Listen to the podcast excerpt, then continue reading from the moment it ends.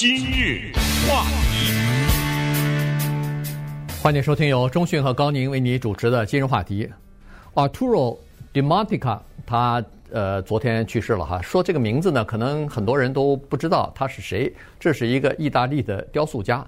那么他的一个作品呢，在美国算是称得上是大概最呃最著名的一个公共的艺术品吧，就是在华尔街外头的那个街角上的那个那那只铜牛啊，这是他的这个作品。呃，所以呢，我们今天跟大家稍微来聊一下这位呃这个艺术家哈，他是意大利人，但是在美国生活过呃若干年。然后他的一些作品呢，在美国你有一些地方也可以看得到哈。同时他在呃这个纽约的 SOHO 那个地方呢，还有自己的工作室呢。当然后来他把这个工作室给卖掉了，大概在前年的时候吧，刚刚卖掉。那么呃这个说到呃华尔街这只铜牛呢，我相信很多的呃我们的听众，尤其是纽约的听众，大概都知道。呃外外地的呃听众啊、游客啊，去过纽约。参观华尔街啊，呃，这个金融区的时候呢，都会去看到这只铜牛，拍拍照啊，什么摸一摸啊。呃，尤其今年是 牛年，牛气牛气冲天了嘛，对对对，所以那那就更要摸它了哈。这个你看就看得出来，那个公牛有些地方人摸的那个多的地方，那全是。金光锃亮的，那个磨的全是金光啊闪闪的哈，所以呃我也摸过，呃我不知道中讯摸过没有？摸过，摸过，摸过啊。呃，所以呢，我们来稍微的讲一下。呃，之前我跟大家讲什么地方最光，大家也知道吧，对不对？就是它那个睾丸的部分嘛，因为这是一头公牛嘛，对不对？对。呃，这个牛的名字啊叫冲锋的牛，你看它那个头啊，对，低下去。而且它那个那一条尾巴甩在空中啊，哎呀，那个栩栩如生啊，这个牛的动动动感十足啊，那个头低下那个大犄角，随时就往前冲啊，这是一个冲锋的牛的这种姿态。哎，这个牛呢，结果后来被人们种种的解读啊，有人解读为这是代表着。资本主义社会啊，它是一种化身呐啊！资本主义社会的顽强啊，它是代表着金钱的力量啊。也有人说不对，它代表的是希望，它代表的是顽强，它代表的是面对困难、勇敢挑战等等。但是呢，Dimantica 他当时创作这个作品的时候，他是以希望为主题的。那他没想那么多啊，他只是说希望。为什么呢？因为这个铜牛是一九八九年放在那儿，但是。我们先得说到一九八七年，刺激了艺术家。那个时候他已经在美国生活了很久了。一九八七年呢，出现了美国股市上的著名的黑色星期五，是十一月份。黑色星期一啊，黑色星期一，十一月份啊，那个时候的股市啊，狂掉了百分之二十。嗯，一天之内啊，对，那确实是呃一片的哀嚎。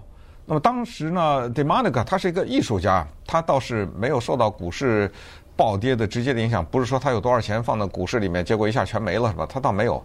但是他看到了整个美国，甚至于由于这个黑色星期导致的全世界的金融震荡，他当时就触发了一个想法。他说：“我爱这个国家，这是一个移民国家。要是没有这国家，我今天赚不来这么多钱。”他那个时候不知道多少百万了，他已经啊，他已经是。很有钱的雕塑家，我今天这么多钱，我要拿出来奉献给这个国家，我自己花钱来做一个铜牛，然后呢，我把它放在华尔街那个地方去。大家问了，做这么个铜牛要多长时间啊？要多少钱呢？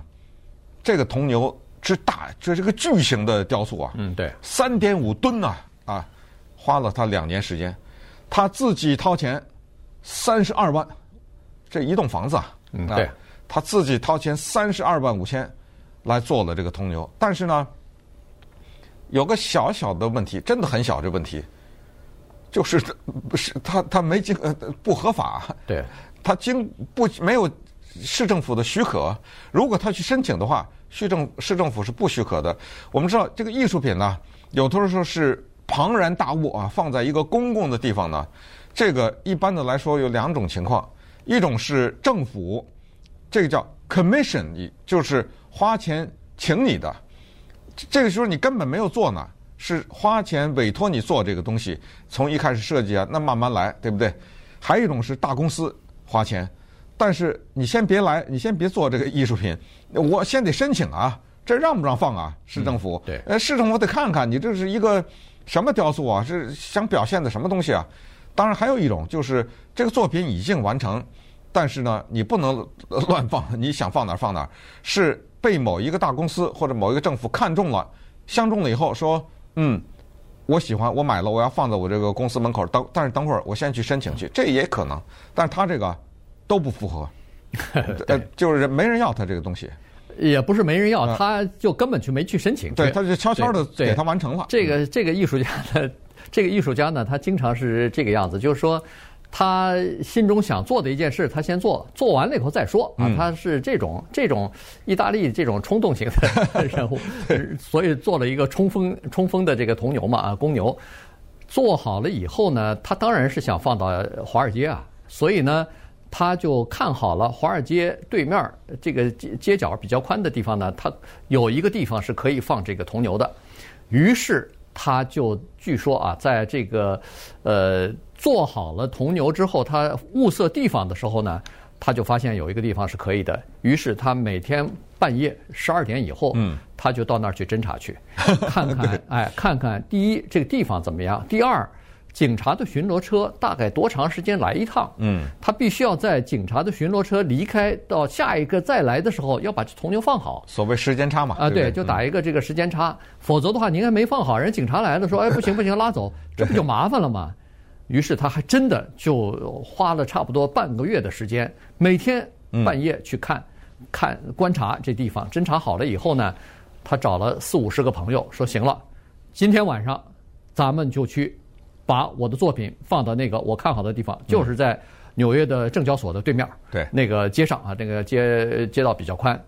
于是那天晚上还真的叫来了这个起重机，呃，平板的卡车，然后四五十人的朋友全部来了，然后就把这个铜牛真的就放在那个地方。当时出了一个小小的意外，这是他所没想到的。这个时间呢，已经到了十一月底、十二月初了。那一天是十二月十五号啊啊！十二月十五号，那就是说快到哎，快圣诞节了。然后呢，他看中的那个地方呢，刚好人家证交所啊。竖了一棵巨大的那个圣诞树在那儿，哎呦，他说我原来明明看好的地方，这怎么把圣诞树把我的地方占了？所以当时人们说那怎么办？他说这样，把铜牛就放在圣诞树下面，这样的话呢，刚好圣诞树下头不是放礼物吗？这个就是我送给美国、送给纽约的礼物。对，没错啊，那个是一九八九年十二月十五号凌晨一点钟，哎，这一帮人就把那个三点五吨。的铜牛放在了圣诞树下，兴高采烈的回家了啊！等着第二天，呃呃，肯定报纸要报了，对吧？呃，对，等着第二天各种的这个人的庆祝啊什么，因为外界人并不知道嘛，这是怎么这个背后非法行为啊？结果第二天天一亮，人纽约证交所的人一上班，这这谁给我搞的是放着什么铜牛？就打了几个电话，对不对？对，问问，哎，这是怎么着？是？是我们不知道，是你们想给我们一个惊喜，是市政府还是我们哪一个呃高级的证交所的这种嗯拥有人，还是怎么着？呃，几圈电话没人知道，这这就叫了警察了。呃，警察呢就叫了拖车，这个铜牛就被拉走了。拉哪儿去了呢？拉到皇后区啊，Queens 那儿有个什么公园啊，还是什么？没有，他先拉到警察局啊，先拉警察局仓库里头去了。对，先拉到那个仓库里去了，然后。就到处找啊，就不知道这是谁放在这儿的，然后最后他就出面了，出面他说是我放的，他说我啊是觉得这个应该放在这儿，他那一大套道理代表希望啊，代表我对美国的热爱这一大套，呃，人华尔街说 no，然后他就去到那个给他把他人家他那个牛给圈起来那地方牛圈里去了，花了五百块钱。罚款五百，哎呦，听起来挺少的哈。嗯。呃，有的说你一个车位 扣下来，还要花个几几百块钱呢。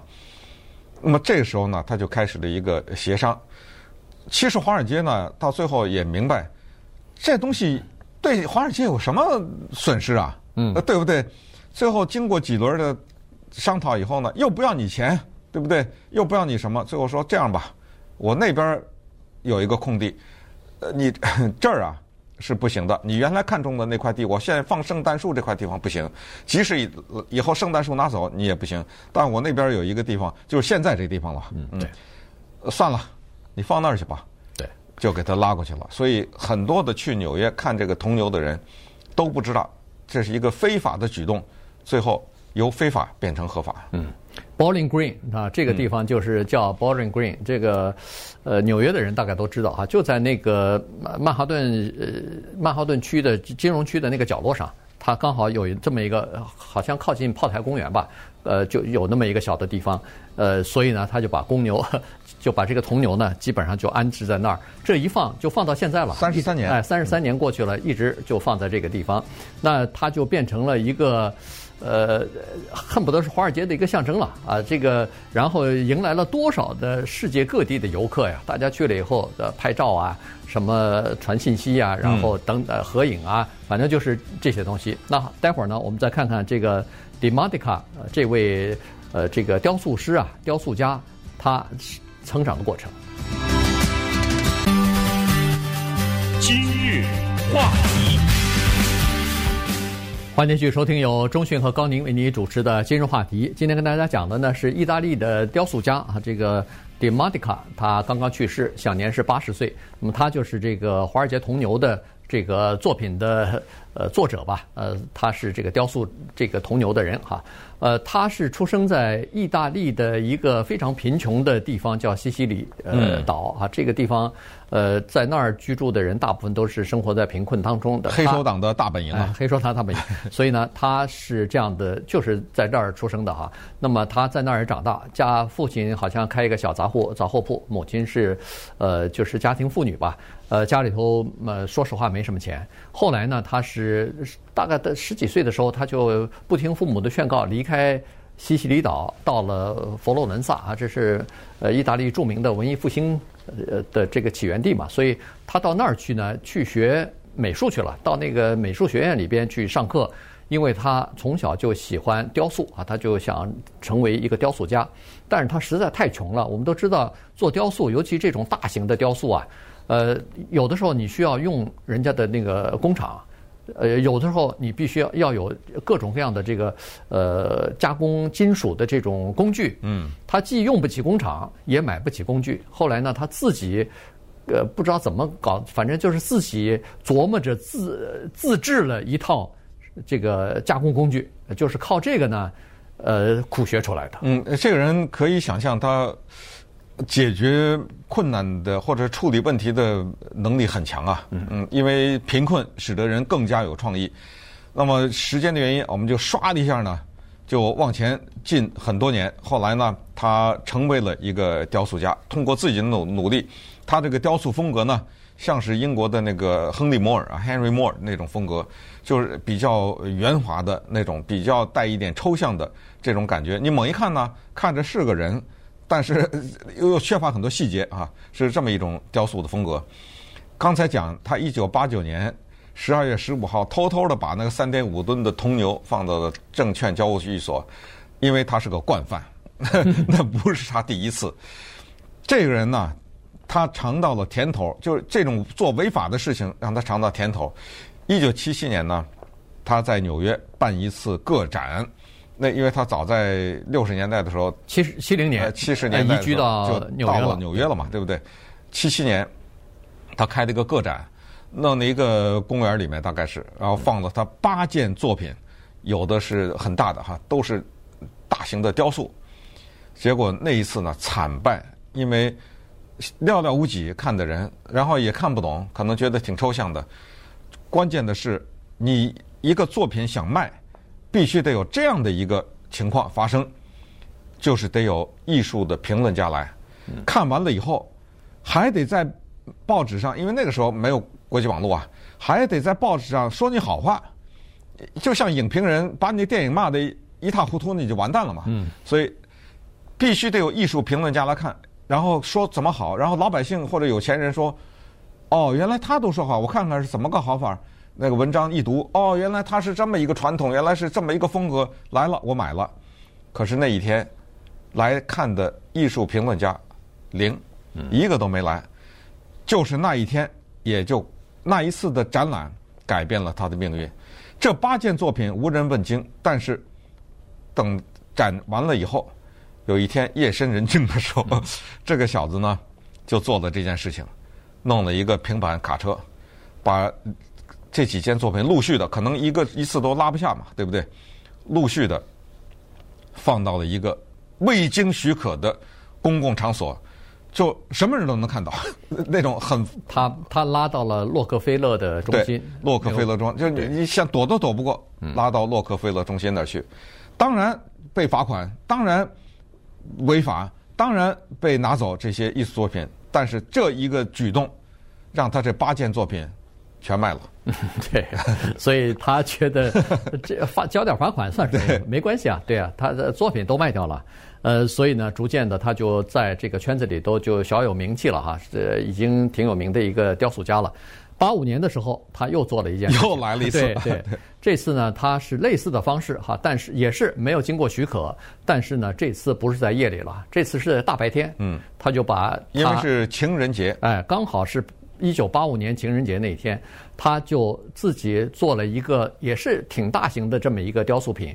呃，野马好像是哈，对，叫马，对，就是呃那个你看那个样子，那个马这个头颈好像是在在在鸣就是长长鸣那种感觉，尾尾巴是非常夸张的，很长的那个尾巴翘的就风吹起来的翘在翘在上头哈。然后呢，这匹马它拉的自己拉的车放到那个也是放到一个呃林肯中心呐，林肯 Center 对。然后呢，放到那儿以后呢，上面还披了一一个红色的毯子。嗯，这红色的毯子上面写着“纽约，请你做我的 Valentine，我的情人。”哎，请你做我的情人。呃，然后写着他的呃什么 A D A D，还是他他的名字的缩写，呃，Love，就这样一个东西放到那儿去了。所以你看，他像这种呃这种这个做法，在一九八九年铜牛之前。他做过若干次了，对对吧？通过他这几种大胆的做法呢，让他通过媒体的免费的报道，对 对不对？呃，一下在纽约成名，然后他的作品卖的价钱非常的高，所以他一下呢暴富了，变成非常有钱的艺术家。据说啊，呃，他拿到了第一笔钱的时候，为了培养或者说为了支持他意大利的汽车工业。买了一辆 Ferrari 三二八，呃，G I S G T S 对吧？大家都知道那个小小的红色的跑车，法拉利跑车，那不好上百万啊！现在呃，我我是不知道，反正法拉利肯定有上百万的。呃，对，反正他当时买了辆法拉利，而且呢，专 专专门去纽约最贵的意大利餐厅去吃饭去。嗯，但是呢，呃，有有人呢就看到了他的做法呢。也想叫东施效颦，那这个这个这个不对啊，这个应该不是东施效颦。有一个女艺术家 Kristen Visbal 呢，照着她学，在二零一七年的时候，在夜幕当中，大家可能还记得这条新闻，在那个铜牛的对面放了一个小女孩，铜铸的女孩子。这个女孩子的艺术品叫做无惧女郎或者女孩，就没有恐惧的女孩子。这个女孩子穿的裙子。马尾辫子，然后两个手啊插在腰上，头微微的抬起，面对着这个铜牛，那意思说怎么着我不怕你，对不对？对，放在那儿了。哇，这个 Demodica 大为光火呀，他非常生气。呃，他说你用呃铜牛啊来对抗这个小女孩，好像是说女孩子是女性，柔弱的女性不怕一个强壮的男性。他说你把我这搞错了，我这铜牛不代表男性，我铜牛代表的是希望。嗯。他抗议之下呢，后来政府拿走了，把这小女孩子，但是还是保留了，呃，给她放到另外一个地方了。对，呃，九十年代的时候呢，他这个华尔街铜牛啊，呃，卖掉了，卖给了英国的一个收藏家啊，呃，Jo Joe Louis 吧，呃，然后卖给他，据多少钱现在还不知道。当时是要价五百万。对，但是他要价是五百万。嗯。除此之外呢，他有一个要求，就是你买是买。但是，请不能把这个铜牛搬走。你别说啊，你买的搬到你家去，这不行。当时是要一个拉斯维加斯一个赌场要买，他不卖。对，他不卖。然后他说，不管谁买这个铜牛，还继续的放到这儿啊，除非都都哪一天是人家不要了，或者是怎么回事，那你才可以拉走。否则的话，一直要在这儿作为这个公众的艺术品呢，要展览。那么除此之外呢，那个 Joe Louis 呢，也从他呢。